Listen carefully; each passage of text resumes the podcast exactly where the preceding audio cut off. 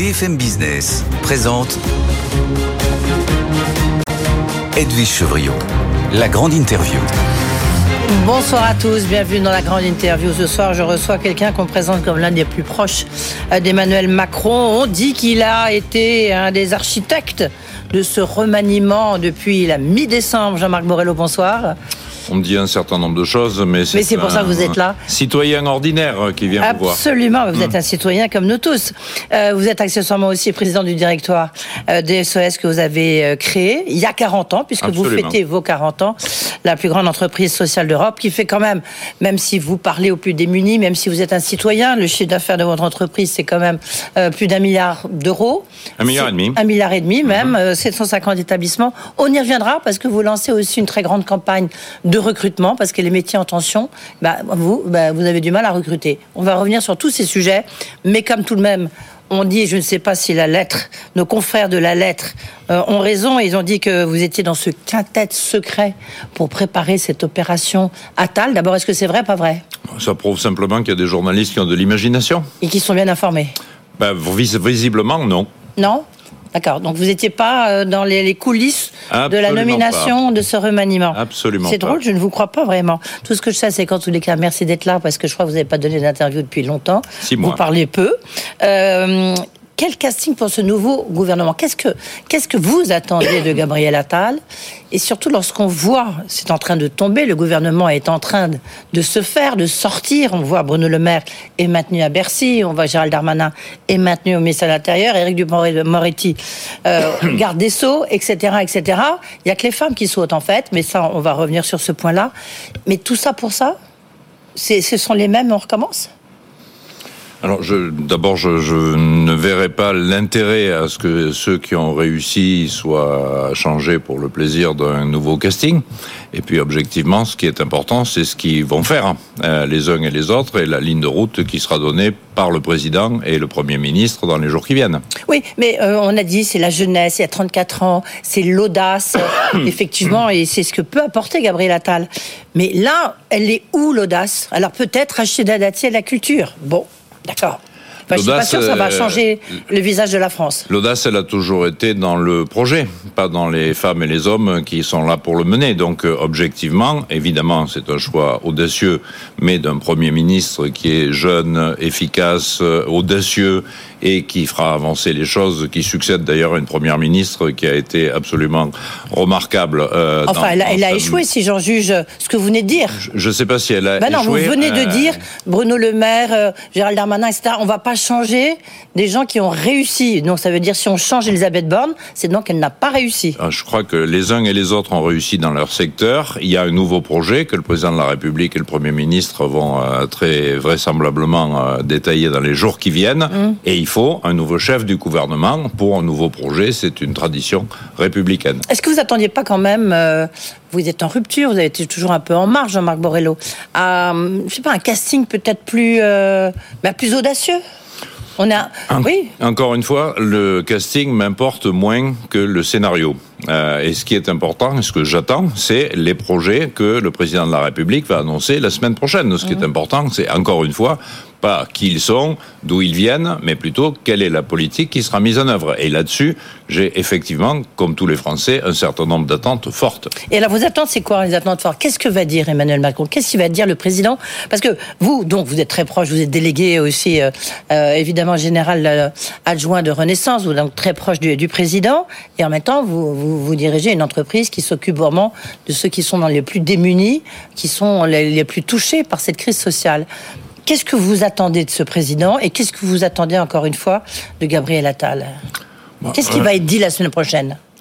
Je n'ai absolument aucune idée euh, de ce qui va être dit la semaine prochaine et je crois qu'on le découvrira tous ensemble sur les chaînes d'information. Là non plus, je vous crois pas, mais enfin, on va faire semblant de vous euh, mais ce que tout le monde attend, c'est les grands enjeux, c'est-à-dire euh, comment fait-on pour arriver au plein emploi, comment fait-on pour accélérer la transition écologique, comment fait-on Enfin, ça c'est enfin, oui, bien sûr, mais, ça, on entend ça depuis. Bah, il bah, n'y a, rien de nouveau. Ce, qui est de nouveau, c'est que le chômage n'a jamais été aussi bas, que les résultats en matière d'émissions de carbone sont au-dessus de ce qui étaient les engagements de la France et qu'un certain nombre de sujets majeurs vont arriver, la réforme euh, du financement de la santé, la réforme des EHPAD, la réforme des crèches, et je pense qu'un certain nombre de sujets, des, des, sujets de société comme la fin de vie, donc il reste trois ans, il faut continuer et accélérer les réformes du point de vue du citoyen lambda que je reste. Oui, mais je ne vois pas où est le nouveau souffle. Tout ça, on le savait. On aurait pu continuer avec Elisabeth Borne.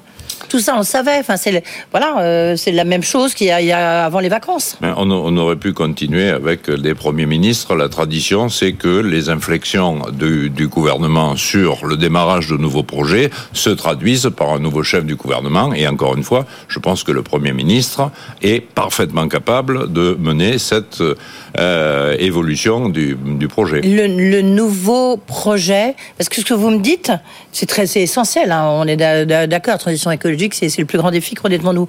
Mais euh, c'est pas un nouveau projet, alors c'est la méthode, qu'est-ce qui va changer? Mais je, je, crois qu'à la fois, euh, rien ne change sur le fond, c'est-à-dire les problèmes qui n'ont pas été réglés depuis un certain nombre d'années et sur lesquels on doit avancer. Encore une fois, on ne peut pas dire que rien n'a changé sur le monde du travail. Hmm. Le niveau de chômage, les réformes qui ont été faites oui, sur le droit du travail, mais il faut continuer amplifier les réformes, sans doute faire face à des enjeux nouveaux, mais il faut que cette équipe puisse être à nouveau embarquée par un nouveau Premier ministre pour aller jusqu'au bout et réformer jusqu'à la dernière heure. Pourquoi c'est si dur d'être une femme dans la Macronie avec Emmanuel Macron? Il n'est pas les ah, femmes. Qu'est-ce qu'il nous reproche? Qu'est-ce qu'il reproche à ses ministres? Parce qu'on voit que tous les piliers masculins restent sa valse, y compris la première ministre, elle-même dans son discours d'adieu euh, sur les perrons euh, de Matignon, a dit euh, attention, mener le combat, c'est difficile d'être une femme. elle n'a pas dit en, Macronie, mais, mais presque. Qu'est-ce qui, qu reproche aux femmes hein? Alors, d'abord, il faudrait là aussi analyser le nombre de femmes qui ont été ministres depuis les gouvernements d'Emmanuel Macron, et je pense que si on totalise, il y en a plus que mais oui, mais dans enfin, le attendez, passé. Attendez, il y a eu attendez, vous m'avez pas me faire à l'envers. Il y a eu des ministres de la Défense, il y a eu une première ministre, il y a une mm. présidente de l'Assemblée nationale, il y a une présidente contre la vie, contre l'avis d'Emmanuel Macron. Hein. Contre, euh, je ah, ne sais oui, pas. En tout cas, euh, il faut savoir s'il si, euh... décide de tout ou si ça se fait sans lui. Mais en l'occurrence, il y avait pour la première fois une femme à Matignon, une femme à l'Assemblée nationale, une femme à la tête tous du les groupe. hommes restent. Euh, oui, et sans doute qu'il y aura une parité à la fin de l'histoire. Oui, les premiers sur ont des été postes annoncés. pas forcément clés. Oh, Sauf, bah, la défense, Bercy. Sauf, euh, sauf que euh, il y a des femmes et il y a eu des femmes à des postes clés depuis Mais regardez l'entourage, de- de- d'Emmanuel Macron. Il y a que des hommes. Je vous croyais regardez. savoir que deux secrétaires généraux adjointes étaient arrivés à l'Élysée il y a quelque temps Oui. pour remplacer rem- un homme. Voilà, c'est ça. ça. Il faut au moins deux femmes pour remplacer un homme. Non, il faut deux femmes pour un périmètre largement plus étendu Ouais, et sur les dossiers majoritaires du président Ouais. de la Non, République, c'est-à-dire l'éducation, etc. C'est l'exemple qui fait tiquer quand même. Le, le, le message veut, en tous les cas, le message que veut délivrer euh, Gabriel Attal, c'est sur les classes moyennes. Mhm. Est-ce que pour vous, euh, donc je rappelle le groupe SOS, Mhm. c'est la, la première entreprise dite sociale entre guillemets d'Europe, la première, la première entreprise d'insertion avec 750 établissements, EHPAD, crèches, hôpitaux. Euh, Est-ce que c'est vers les classes moyennes ou alors c'est les gens qui sont encore plus touchés par cette crise sociale à laquelle il devrait, euh, le président devrait s'adresser le, le groupe SOS accueille, offre des services de qualité à l'ensemble de la population. Oui. Lorsque nous gérons un hôpital, nous accueillons aux urgences les classes moyennes, les classes supérieures et les gens en situation Oui, de grande mais le précarité. point de départ, votre la philosophie. particularité et, et- et sans doute la philosophie de la maison depuis 40 ans cette année, c'est effectivement d'offrir des services de qualité à tous. Moi, je rêve que nos populations deviennent des classes moyennes. Et toute l'action de ceux qui travaillent autour de la précarité, c'est de permettre à nos usagers d'intégrer les classes moyennes et donc que les classes moyennes soient bien traitées, que le travail rapporte plus, que l'accès aux soins soit facilité, que l'accès au logement devienne plus facile. Donc évidemment, tout cet effort, il va dans le même sens. On ne tient pas à conserver nos gens en précarité euh, pour avoir une population mais, de précaires. Voilà, mais le discours, enfin, je veux dire, la, la- la priorité, elle doit être elle doit, elle doit se situer où, j'ai envie de dire presque socialement, à votre avis, euh, la priorité du président Macron et du Premier ministre euh, Gabriel Attal? Lorsqu'on est président ou Premier ministre, la priorité, c'est l'ensemble des citoyens. Euh, qu'ils ah, soient pas, Gabriel Attal, il dit c'est les classes moyennes. Qu'ils soient des classes moyennes, des classes inférieures, etc. Il faut que la possibilité à tous et toutes d'accéder à l'ensemble des services du pays soit garantie.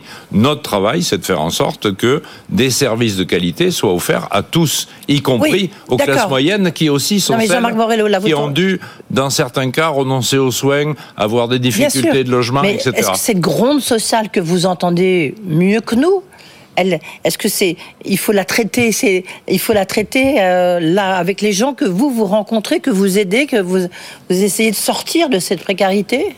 Alors, oui, j'essaie d'avoir votre analyse là. Paradoxalement, les, les, gens en situation de grande précarité ne sont pas ceux qui ont grogné le plus fort. Mhm. C'est-à-dire que malheureusement, euh, la grande précarité, quelquefois, ça ôte aussi la parole et on ne les a pas beaucoup entendus. Et c'est le travail du, du secteur avec euh, Emmaüs, avec euh, la Croix-Rouge, avec les banques alimentaires, etc. Nous devons tous et toutes permettre à l'ensemble de la population d'accéder aux soins, au logement, à l'éducation. Mais vous l'avez dit quoi? Est-ce qu'il faut, attendre à des mesures phares là-dessus euh, euh, ou pas? On ne sait toujours pas qui est le ministre de la Santé. On attend le septième ministre de la Santé. Euh, donc. Tous les efforts, les plaidoyers du groupe SOS, qui reste indépendant des politiques gouvernementales depuis 40 ans, iront dans le sens d'un effort particulier pour les gens en situation de grande précarité, évidemment, comme nous le faisons Mais depuis 40 ans. si vous aviez une mesure à préconiser, ce serait quoi? À souffler à votre... Euh, nous avons des mesures sur l'ensemble de nos secteurs, la santé, l'éducation, la culture, etc. Il y a des plaidoyers qui sont fournis. Euh, l'idée, c'est général, général, c'est d'accéder au droit commun, c'est-à-dire permettre à toutes et tous d'arriver à tout ça. Ça, ça fait pas une mesure. Si, euh, ça fait une ah, bah, mesure. Ça fait la, la, ça fait le squelette d'une politique qu'on doit mener pour l'ensemble des Français. D'accord. Le, vous lancez une très grande campagne là aujourd'hui, du reste, hein, c'est euh, sur les difficultés de recrutement que vous avez sur les métiers en tension, parce que vous avez besoin de gens pour travailler dans vos crèches, dans vos hôpitaux, euh, euh dans vos EHPAD, et vous avez, euh, vous n'arrivez pas à en recruter. Euh, la difficulté, c'est quoi? C'est un métier qui n'est qui pas suffisamment considéré, qui n'est pas suffisamment payé? Alors, euh, c'est un métier qu'il fallait mieux payer. Les ségures de la santé, le ségur social ont permis d'améliorer, mais il faut aller plus loin de manière évidente. C'est un métier qui sans doute est insuffisamment considéré. Il y a près de 100 métiers dans les propositions du groupe SOS qui sont aujourd'hui dans les stations de métro et demain dans les abribus. Et c'est un métier qui est peu connu. C'est-à-dire que paradoxalement, nous avons des gens qui sont sans activité du tout et qui n'ont jamais vu de leur vie un hôpital, un EHPAD. Et donc notre euh, ambition, c'est d'aller chercher des gens, leur permettre de rencontrer ces établissements, de les former. Le groupe SOS a repris des écoles d'infirmières, des écoles d'aides-soignantes, de les former. Et objectivement, ça fonctionne. C'est-à-dire que on réussit à amener des gens qui étaient sans emploi, sans formation, à des formations et à un emploi dans les métiers du social et de la santé. Il, il vous en manque combien dans ces métiers en tension il, y a, il, y a, en permanence 5 ou 600 postes qui sont offerts dans les différents établissements du groupe SOS. Et qui sont ouverts et que vous n'arrivez pas à, absolument, remplir. Absolument. Euh, tout à fait, avec en plus quelques épiphénomènes du type des infirmières qui sont plutôt en intérim qu'à temps complet. Il faut les former, il faut former plus de gens, améliorer leurs conditions de vie et leur expliquer qu'il s'agit d'une entreprise dans laquelle on prend des risques, dans lesquels on s'engage, dans lesquels on peut transformer le monde et on transforme le monde en faisant et pas simplement en faisant des discours. À votre avis, justement, hein, si j'ai essayé tout à l'heure de vous soutirer une mesure, j'ai essayé de vous en soutirer une deuxième, Jean-Marc Borello, sur les, hôpitaux. Vous gérez les hôpitaux, combien d'hôpitaux déjà? Nous avons 14 hôpitaux aujourd'hui. Euh, on voit bien que l'hôpital public, c'est une catastrophe. On peut plus, enfin, les soins, ils sont excellents, mais il faut le parcours de soins pour y accéder est absolument une galère. Euh, on a tous partagé. Qu'est-ce qu'il faudrait faire à votre avis? C'est parce qu'il y a, faut revenir sur les 35 heures, il faut supprimer euh, cette espèce de bureaucratisation de l'hôpital. Qu'est-ce qu'il faudrait faire, vous qui avez peut-être des recettes? Alors, il faut réformer le financement des hôpitaux. Le premier sujet qui a été réfléchi par euh, quelques ministres, y compris Aurélien Rousseau pendant le temps où il était là, c'était l'idée on ne peut pas continuer à financer les hôpitaux à l'acte. C'est extrêmement simple. Vous gérez des urgences, elles doivent être ouvertes toute la nuit avec une grande équipe tant mieux s'il n'y a pas d'urgence ce soir-là, et donc vous n'avez fait aucun acte, et donc vous n'êtes pas payé. Donc il faut absolument réformer ce système qui a privilégié une espèce de consumérisme de la santé. Donc réformer le financement des hôpitaux, c'est absolument majeur, et aussitôt qu'on connaîtra sur vos antennes le nom de la ou de, du nouveau ministre de la Santé, j'irai reporter ce plaidoyer au ministre de la Santé pour qu'on avance sur ce sujet. Mais tiens, justement, Aurélien Rousseau, en fait, il a démissionné par suite au vote, si on peut dire, de la loi sur l'immigration. Vous, Jean-Marc Borrello, vous avez signé une tribune, justement, avec différentes personnalités qui étaient contre, et vous disiez surtout, il ne faut pas voter euh, cette loi sur l'immigration telle qu'elle est sortie du Sénat le résultat est quand même très très proche de ce qui est sorti du, Sénat. Vous, vous restez, mais Clément Beaune, a priori, serait remercié. Aurélien Rousseau, il est parti. Euh, il y a un peu deux poids, deux mesures. pour, que je sois remercié, il faudrait que j'ai été embauché. Bah, vous n'êtes pas délégué général euh, adjoint de Renaissance je, suis, je suis au bureau exécutif bah, de Renaissance. Hein, il me semble, Mais dans un, et Renaissance, c'est le parti d'Emmanuel Macron. Dans hein. un mouvement, il y a une liberté de parole et le groupe SOS a des positions extrêmement claires sur la l'aspect intégration, je pense que nous avons un vrai sujet qui est intégrer un certain nombre de migrants dans des conditions convenables, y compris du point de vue économique, puisque nous sommes sur BFM Business. Ce pays ne fonctionnera pas si nous n'arrivons pas à avoir une main-d'œuvre qui sera arrivant d'ailleurs parce que la démographie ne permettra pas de continuer à ouvrir des usines pour parler d'un programme qui fonctionne bien depuis quelques années. Donc, qu'est-ce que dans le projet, enfin pas le projet, dans, dans ce qui a été euh, adopté mm. de, la loi sur l'immigration, qu'est-ce qui vous dérange, qu'est-ce qui vous a gêné, euh, vous qui venez de la gauche Quoi qu'il arrive, nous continuerons à faire de l'accueil inconditionnel et nous ne laisserons personne dans la rue. Mhm. C'est évidemment ce que fait SOS depuis toujours, ce que feront l'ensemble des associations du secteur. Il faut qu'on puisse favoriser l'intégration avec de la formation, l'accession à des documents euh, d'état civil parce que les gens qui sont venus travailler, il faut qu'on les intègre. Nous avons besoin d'eux. Les hôpitaux publics dont vous parlez ne fonctionneraient pas sans les médecins étrangers qui les font fonctionner. Ah ça c'est clair, oui. C'est très clair. Réforme de l'AME, vous allez faire entendre votre voix La réforme de l'AME est une espèce de simple de serpent de mer imbécile depuis 30 ans. S'il faut attendre qu'un rhume se transforme en bronchite euh, ou qu'un rhume se transforme en maladie plus grave et que on contamine l'ensemble des wagons d'une station de métro pour soigner les gens, c'est une imbécilité euh, en plus euh, d'être euh, infaisable. Donc l'AME ne doit pas bouger si ce n'est à la marge pour améliorer des sujets techniques. Allez, en conclusion, c'est un virage à droite hein, quand même de la Macronie. Les virages, c'est la route qu'on prend, c'est pas le chemin d'où on vient. Donc chacun vient d'où il veut. L'objectif, c'est de continuer à aller de l'avant. Ça reste un mouvement qui est ouvert et qui intègre celles et ceux qui veulent y rentrer. C'est au moins du Lao Tse, hein, Jean-Marc Morello. Merci beaucoup d'avoir été euh, avec nous, Jean-Marc Morello, donc le président du groupe SOS, qui fête ses 40 ans, mais vous viendrez nous voir. Euh, le groupe SOS, hein, malheureusement, moi, ça fait un peu plus. Oui, évidemment. Oh, mais non. 40 euh, ans, merci beaucoup. tout de suite, bah, justement, le casting du gouvernement.